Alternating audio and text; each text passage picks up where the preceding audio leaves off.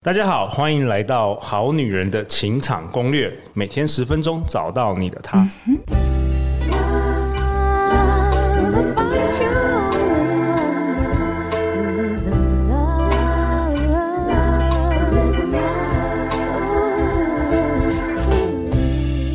好，我是你们主持人陆队长。相信爱情，所以让我们在这里相聚，在爱情里成为更好的自己，遇见你的理想型。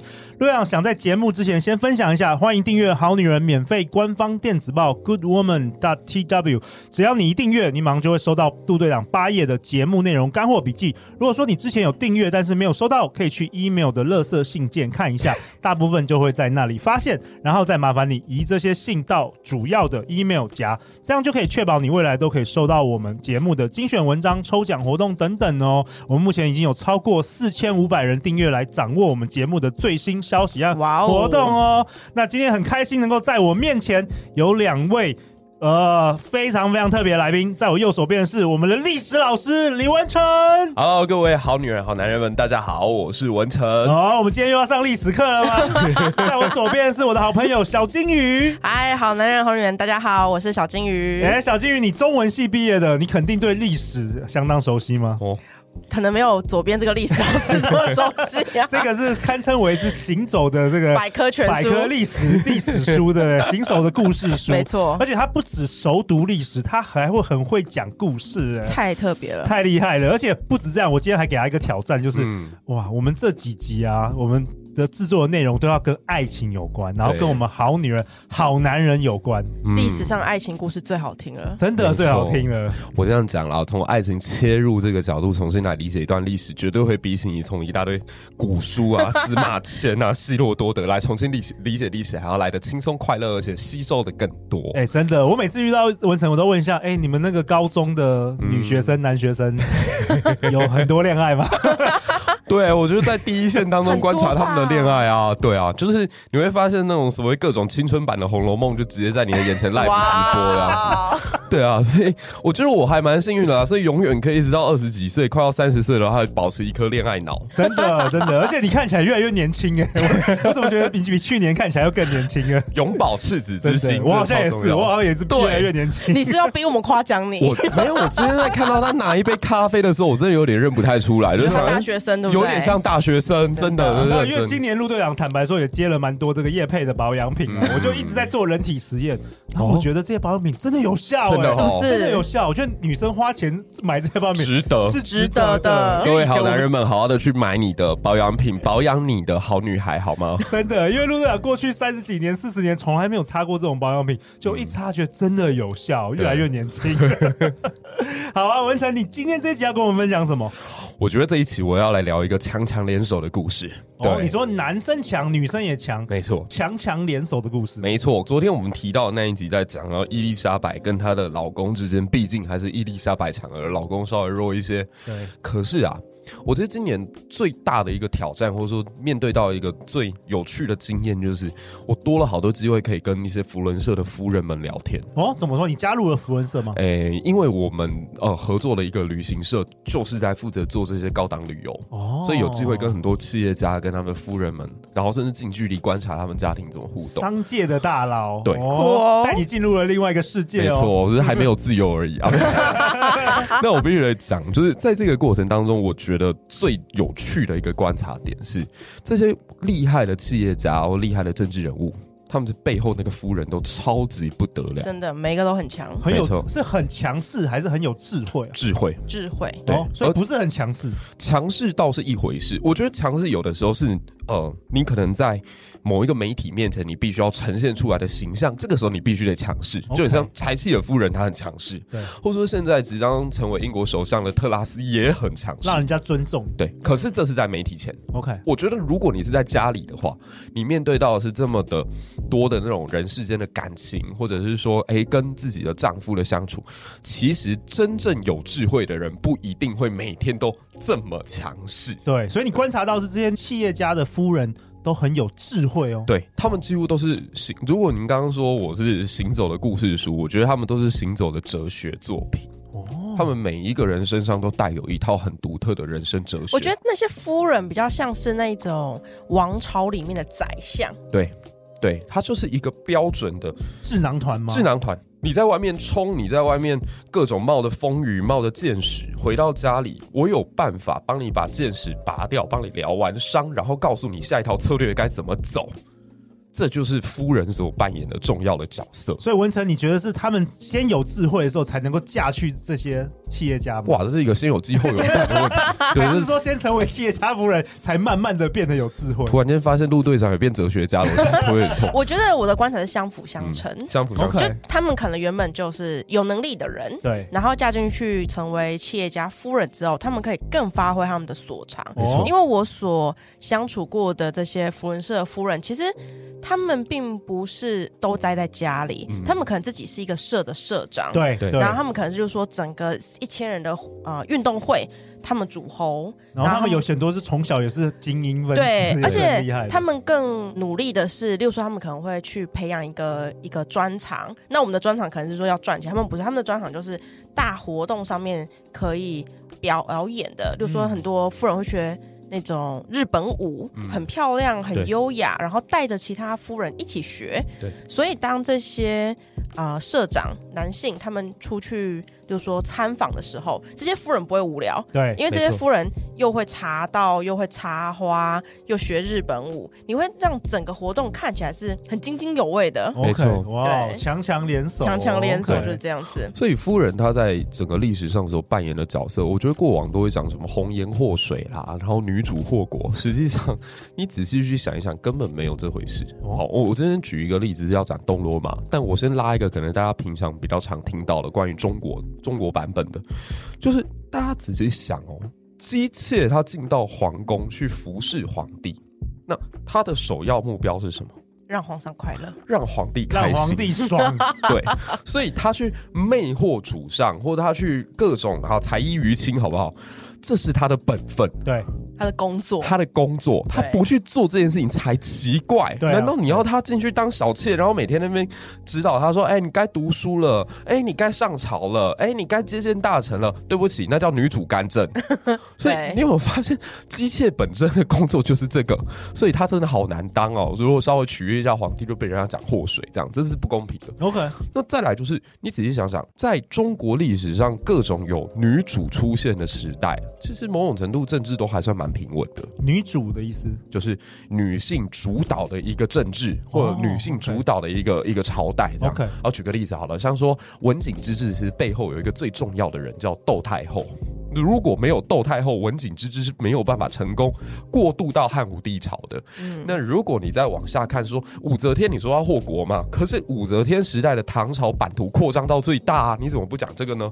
灭掉东突厥、西突厥的唐高宗，其实背后就是因为武则天嘛。嗯，那如果你把镜头转移到当时的西方世界来看一下，从四七六年一路延伸到一四五三年的超级庞大帝国拜占庭。拜占庭大概有两个大女主时代啊，一个是圣伊琳娜时代，圣伊琳娜那个很猛啊，是女性没有错，但她掌权之后，各种在国际上面外交纵横捭阖，然后去搞到查理曼大帝差一点跟她结婚。如果真的完成，也是从婚姻把罗马帝国几百年上努力统一的这件事情，集大成，集大成者，然后她透过婚姻差点完成了这件事情，厉害吧？那另外一个就是在。呃，公元六百年左右，五百多年、六百年的这个人，就是我们今天要提到的狄奥多拉皇后。哦，狄奥多拉皇后，对，我讲一下狄奥多拉的丈夫是谁好了。这个哈是所有高中生的梦魇啊，就是读文组的话，一定都听过他。这个人叫查士丁尼。查士丁尼，哇哦，我我相信啦，以台湾教东罗马历史之呃浅薄，大概也只教到他而已啊。不信的话，各位现在帮我想第二个东罗马皇帝嘛，就想不出来的查士丁尼。那查士丁尼为什么让大家记得住？来，我先讲他三大功绩。第一个呢，在他的任内差一点恢复了罗马帝国的版图。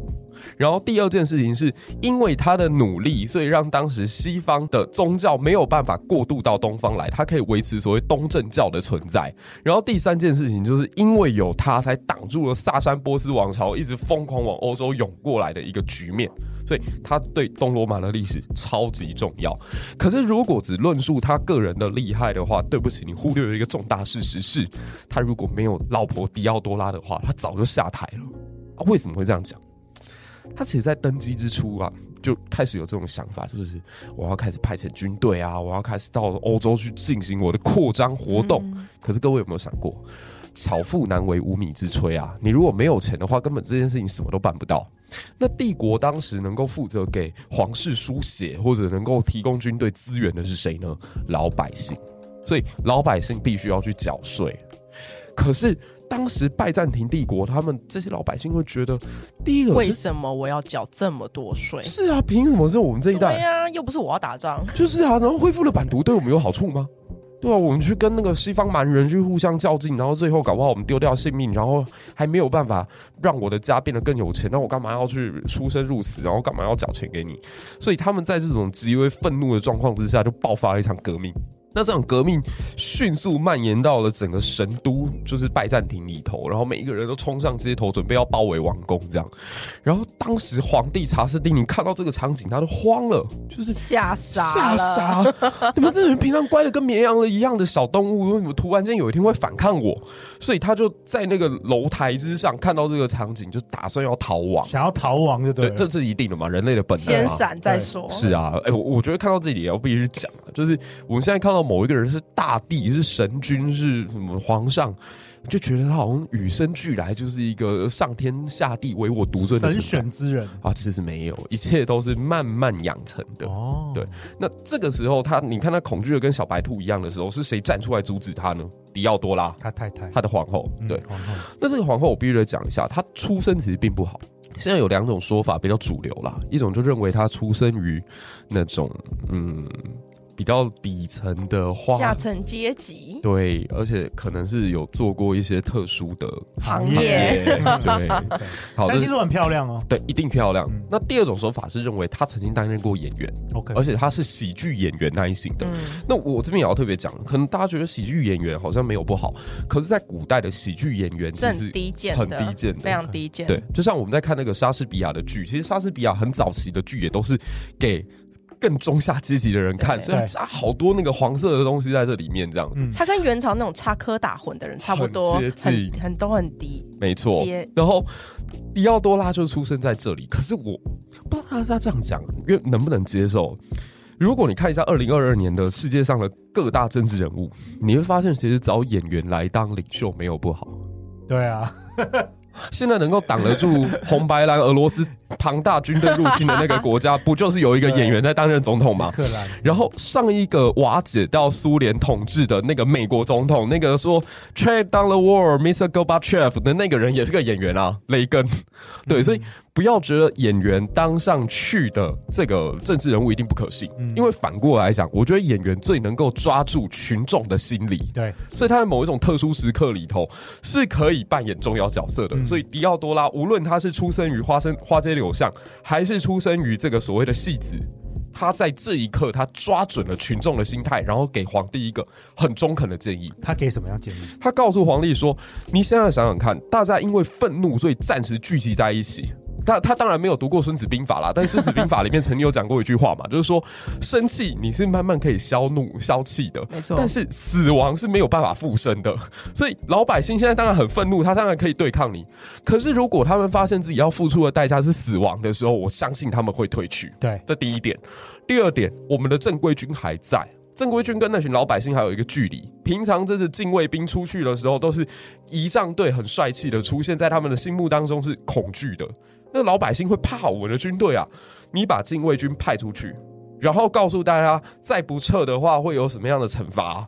我相信群众很快就会散掉。哦，如果我们现在选择逃亡，我们的禁卫军立刻会发现啊，老大都跑了。对，那他们也散掉的话，那我们就真的没救了。你说你还逃离了君士坦丁堡，你要去哪里？所以这句话一语惊醒梦中人，这让查士丁尼当下都改变了决定。那以至于后来你会发现说，查士丁尼每次在做重大决策的时候，他都一定要问一下狄奥多拉，包括他要派哪一个将领去征服意大利，到底跟日耳曼人接下来的外交关系该怎么处理，到底城内未来的征税要是什么样的幅度，他都要请示狄奥多拉。那我觉得，身为一个历史研究者，觉得看了最最最感动的一幕是。你知道，等到迪奥多拉过世之后，查士丁尼整个人就不行了，就是后面所有决策都是错误的。没有那个智囊，没有智囊团的。对，迪奥多拉是以坚定的智慧的形象被后世铭记哦。对，而且我觉得这是有趣，就是说他还被东正教封为圣人。哇，好，就是我我们知道说在呃中古欧洲的时候，他们是一个很宗教氛围浓厚的时代嘛。那那个时候你要被封圣是非常不容易的，特别是一个女性。你你先想到西方可能被封圣的是那个圣女贞德嘛？可贞德被封圣那是好后来以后的事情了。那在东正教当中，迪奥多拉能够占有这样的地位，你就可以想见他当时在帝国所扮演的角色。那因为东罗马，其实你如果仔细去想，这个王朝它各种是利用婚姻啊、阴谋啊、外交手段啊，在维持自己的一个统治地位的时候，女性一直都是他续命的关键。我我们再举一个例子好了，东罗马其实早早在公元大概九百六十几年的时候，他又面临到一次灭国的危机，啊，也是透过一场婚姻解决问题，就当时的皇帝叫。巴西尔二世，巴西尔就想一想，觉得天哪，我现在快要被那群伊斯兰教徒给包围了。天哪，北方的保加利亚人好像随时会打下来，但是这个时候我该怎么办？所以就把自己的这个妹妹公主就嫁到基普罗斯去，对，和亲的概念，然后跟基普罗斯结成了同盟。这边后来就影响两个非常重大的历史事件：第一个，东正教彻底传到了今天斯拉夫民族的社群去；第二个，让斯拉夫人觉得，哎、欸。既然我现在是东罗马的女婿，那我可不可以自称自己是第三罗马呢？哎，这是后来两个很重大的历史影响，有没有发生？其实女性在这里都扮演关键角色。对，对，那因为过往的叙事，无论东方西方啦，其实多少都会觉得啊，女生哪有那么重要啊？女性不行。我们现在是一个强调战争、强调政治，女性就是不要搞这战争，也不要搞政治，所以会把她们边缘化。可是如果你正本清源或回溯这些角度来看的话，会发生。